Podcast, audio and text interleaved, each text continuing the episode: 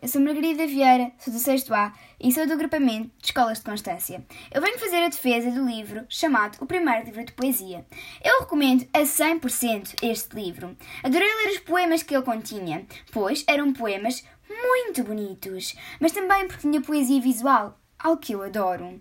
Não esquecendo que este livro contém não só poemas de Portugal, mas sim poemas lusófonos. Isto não é incrível? Pois, eu também acho. Assim que comecei a ler os primeiros poemas, as primeiras páginas deste livro, entrei automaticamente no mundo da imaginação. Também queres entrar neste mundo? Foi o que eu ouvi tu dizeres? Olha, então é só vires e leres este livro maravilhoso.